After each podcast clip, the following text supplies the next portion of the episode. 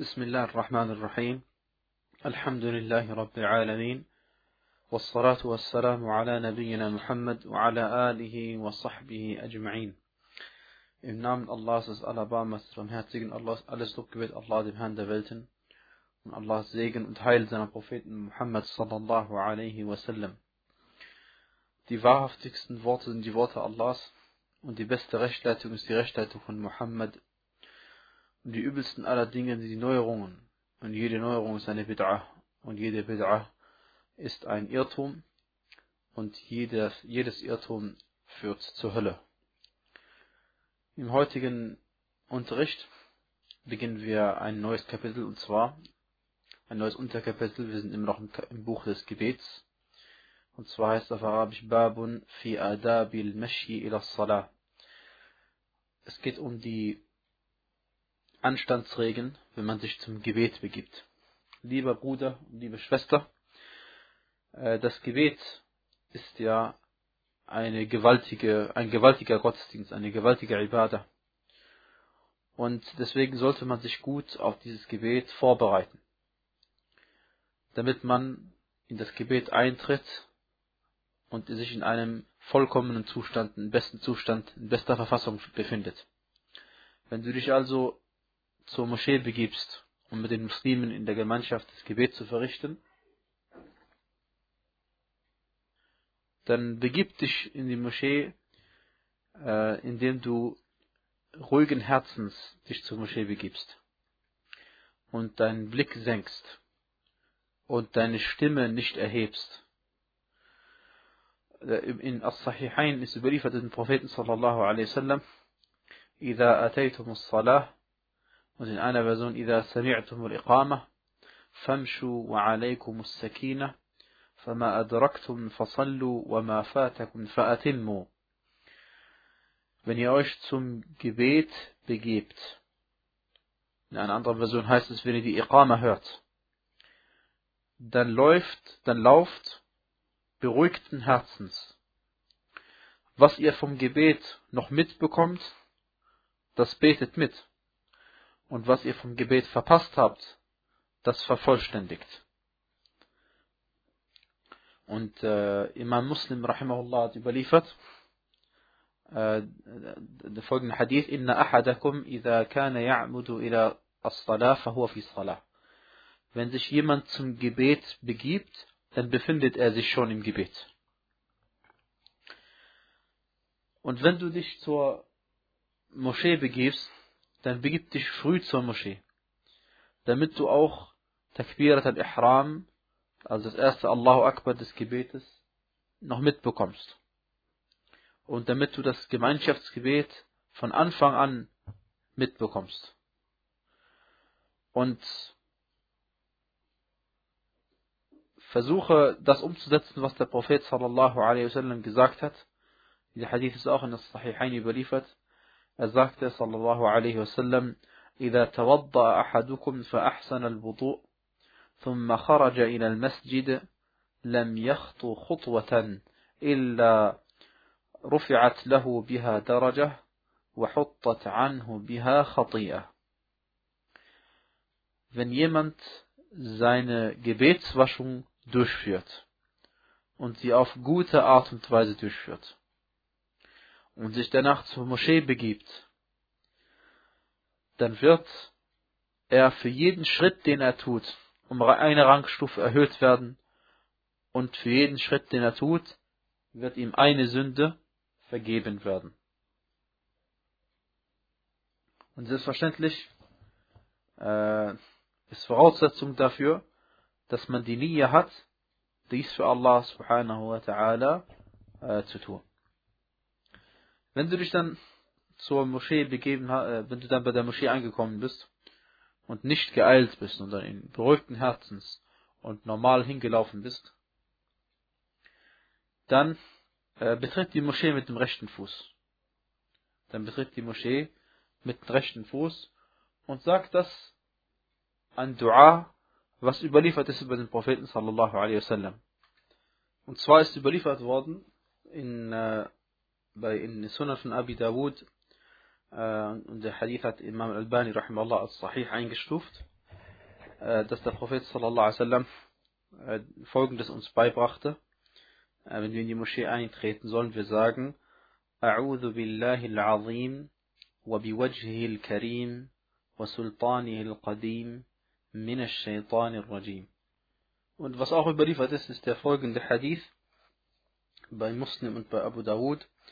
إذا دخل أحدكم المسجد فليسلم على النبي صلى الله عليه وسلم.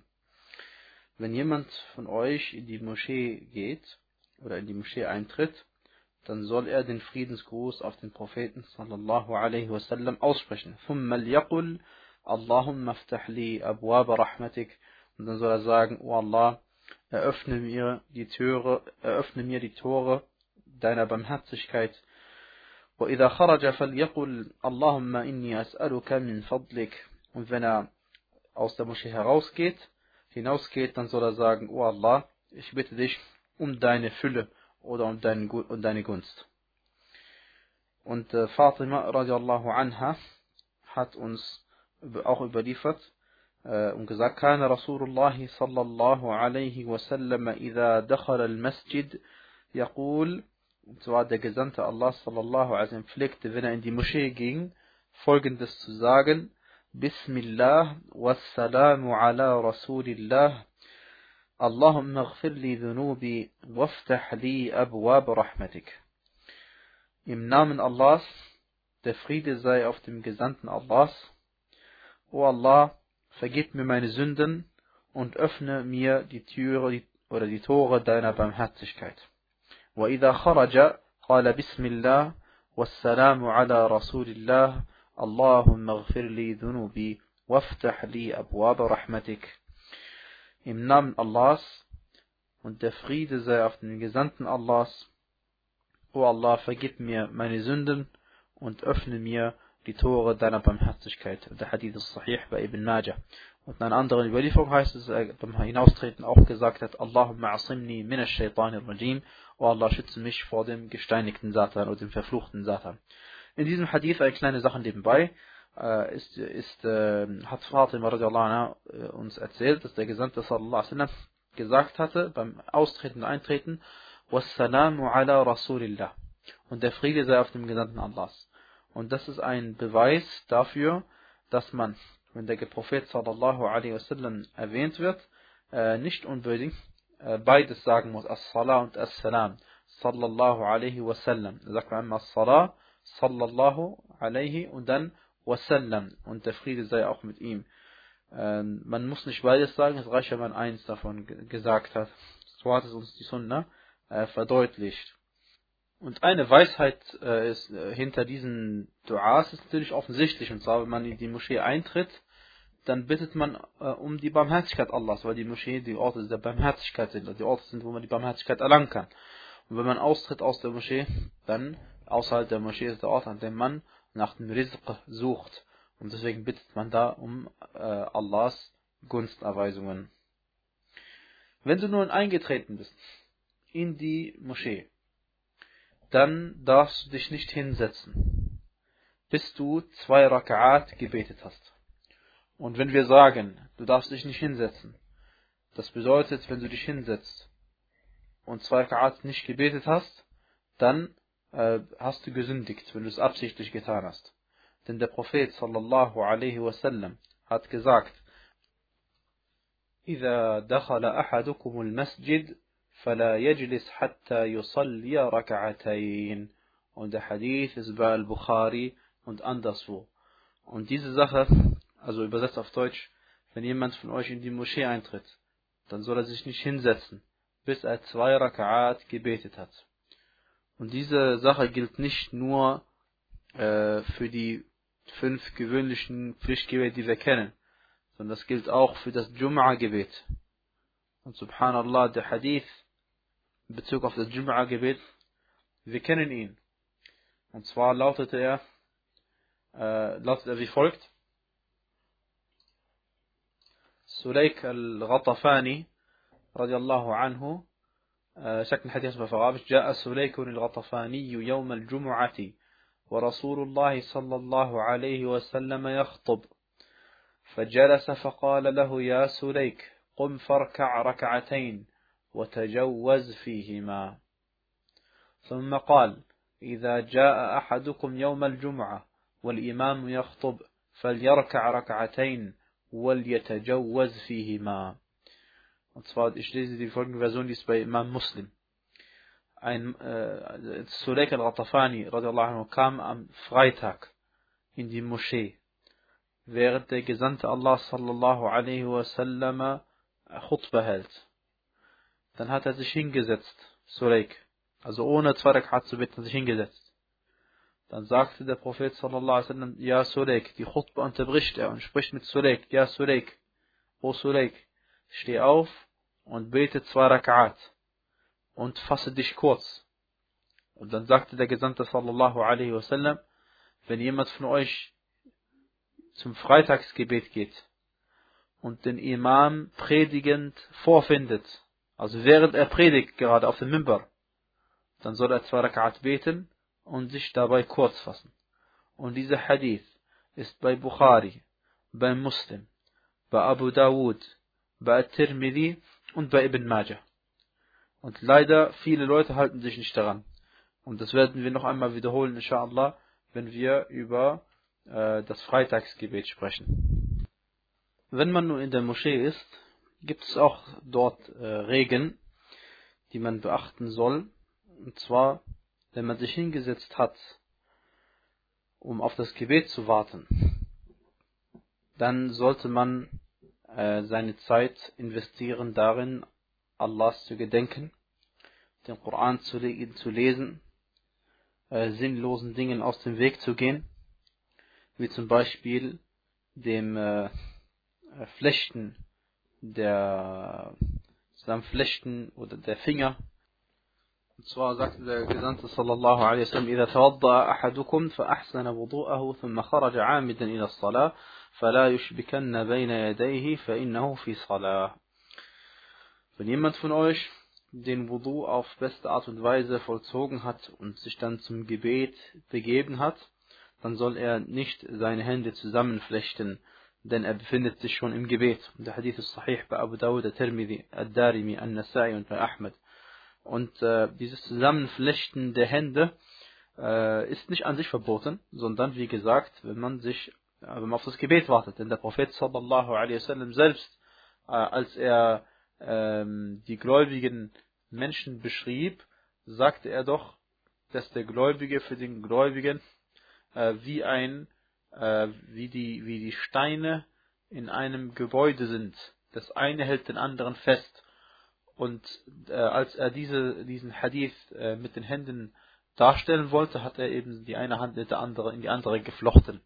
Und die andere, eine in die andere gegriffen. Äh, und äh, wie gesagt, das ist vor dem Gebet äh, nicht erlaubt. Äh, wenn man es allerdings macht zu einer anderen Zeit, dann ist es überhaupt kein Problem. Also nach dem Gebet ähm, oder überhaupt, wenn keine Gebetszeit ist und man nicht auf ein Gebet wartet. Und wenn du dich in der Moschee aufhältst und auf ein Gebet wartest, dann unterhalte dich nicht über Dinge, äh, die mit dem Diesseits zu tun haben, äh, dies äh, ist eine lose Zeitverschwendung. Und ähm, beschäftige dich mit dem Gedenken Allahs, denn das ist das, was in der Waagschale schwer wiegen wird. Wenn dann das Gebet, äh, wenn die Iqama dann äh, ertönt, die Iqama für das Pflichtgebet, äh, dann steht man, also äh, wenn man den, wenn man den Imam sehen kann, dass er kommt oder, oder weiß, dass man ihn sehen wird, wenn er kommt, dann äh, soll man nicht vorher aufstehen, bis man ihn sieht. Also egal, ob die Iqama schon fertig ist oder nicht fertig ist, wenn man weiß, dass man den Imam sehen kann, soll man erst aufstehen, wenn der Imam da ist. Denn der Prophet sallallahu alaihi wasallam sagte, إذا أقيمت الصلاة فلا تقوموا حتى تروني. Der Hadith ist bei Bukhari und bei Muslim. Und manche Gelehrte also wie gesagt, in dem Hadith geht es darum, dass man nicht aufsteht, bis man den Imam sieht. Es geht nicht darum, wann man aufsteht, sondern spätestens dann, wenn der Imam da ist. Und die Frage ist, wann steht man auf? Manche Gelehrte sagen, bei äh, ist bei, bei Qad Qamat Salah. Äh, und das war die Ansicht von, von Umar ibn Abdul Aziz, äh, rahimahullah, äh, dass man am Anfang der Iqama äh, aufsteht. Und andere, wie gesagt, also das, er sagte am Anfang der Iqama. Und manche haben gesagt bei Qad Qamat Salah, ähm, weil es ja in sinngemäß so viel bedeutet, wie das Gebet hat begonnen. Äh, dies alles ist äh, unproblematisch, äh, aber man muss sich nicht an diese Sachen halten. Ähm, sei denn es ist über den Propheten sallallahu alaihi wasallam überliefert. Und dann achte man darauf, dass man zu den ersten Muslimen gehört, in der ersten Reihe. Denn der Prophet sallallahu alaihi wasallam sagte: لو ya'lamu الناس ما في النداء والصف الأول ثم لا يجدون إلا thumma la عليه illa عليه yastahimu der Hadith bei Bukhari Muslim sagt der Prophet sallallahu alaihi und zwar wenn die Menschen wüssten, welche Belohnung, welche Belohnung es gibt, dass man, wenn man den äh, Gebetsruf hört, sofort zum Gebet geht und in der ersten Reihe steht. Wenn sie das wüssten und hiernach keine andere Möglichkeit finden, um sich zu einigen, wer in der ersten Reihe stehen darf, außer dass sie losen, dann würden sie sogar losen. Subhanallah. Und der Prophet sallallahu alaihi wasallam sagte ebenfalls khairu sufufir rijali awwaluha. Er sagte, die besten Reihen unter den Männern sind die ersten Reihen. Und äh, man achte darauf, dass man in der Nähe des Imam ist.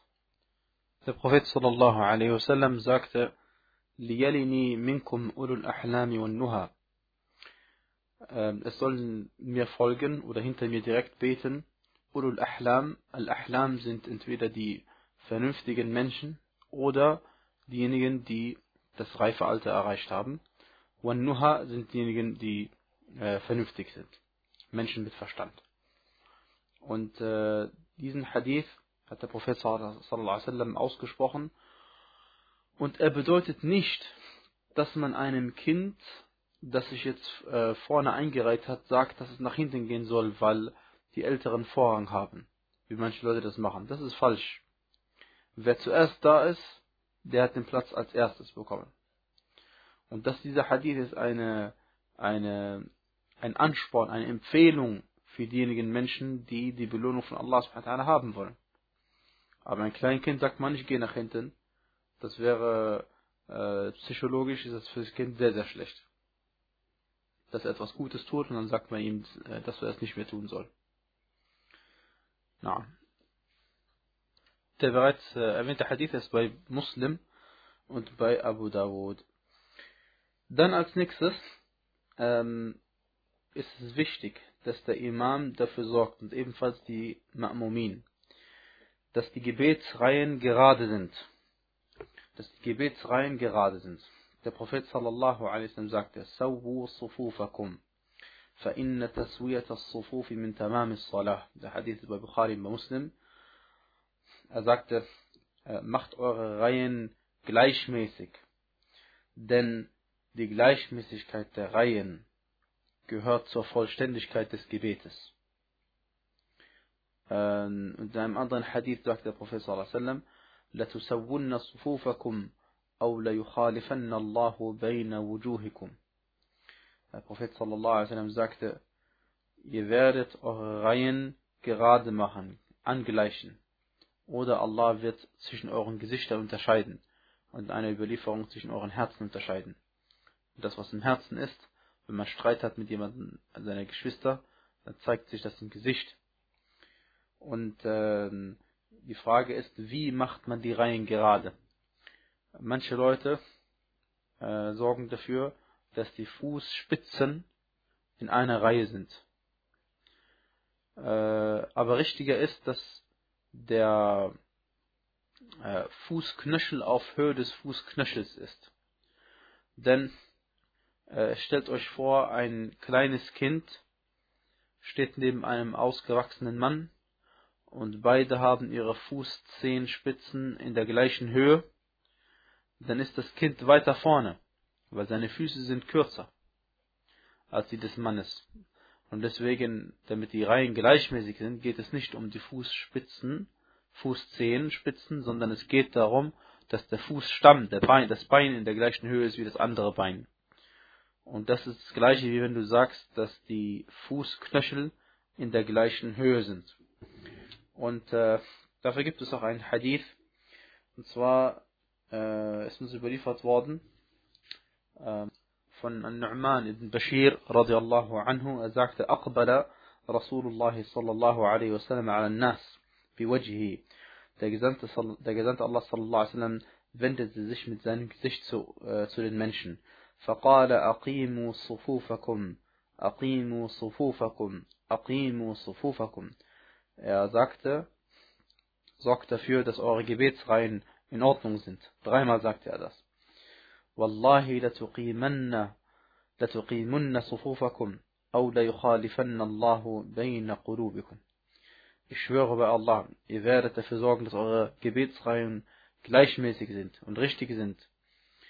Oder Allah wird eure Herzen voneinander unterscheiden.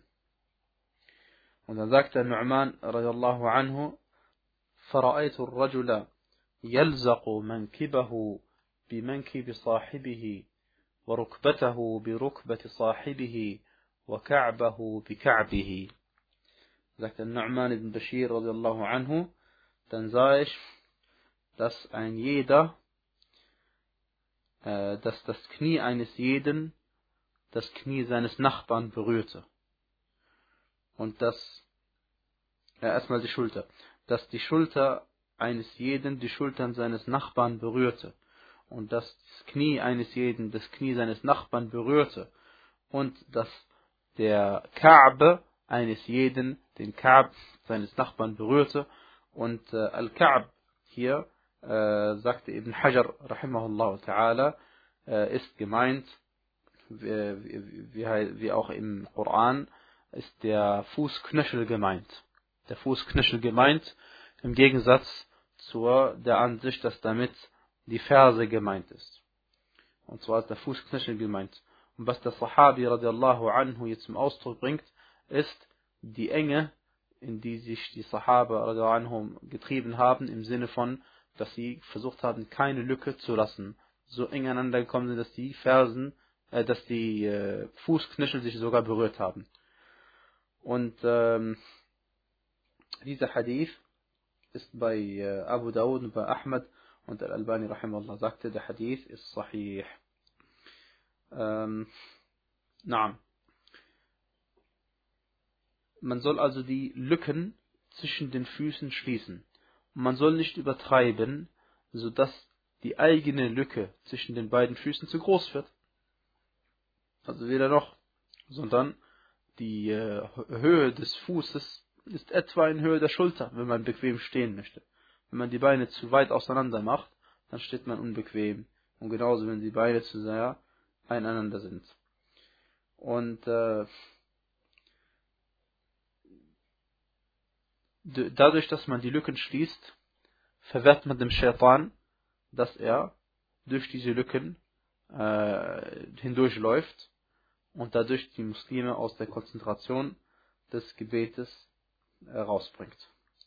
Und das ist eine Sache, auf die man achten soll, auf das man der Sunna folgt und Allah subhanahu wa ta'ala weiß am besten Bescheid wa sallallahu wa barak ala nabiyyina Muhammad wa ala alihi wa sahbihi wa sallama tasliman kathira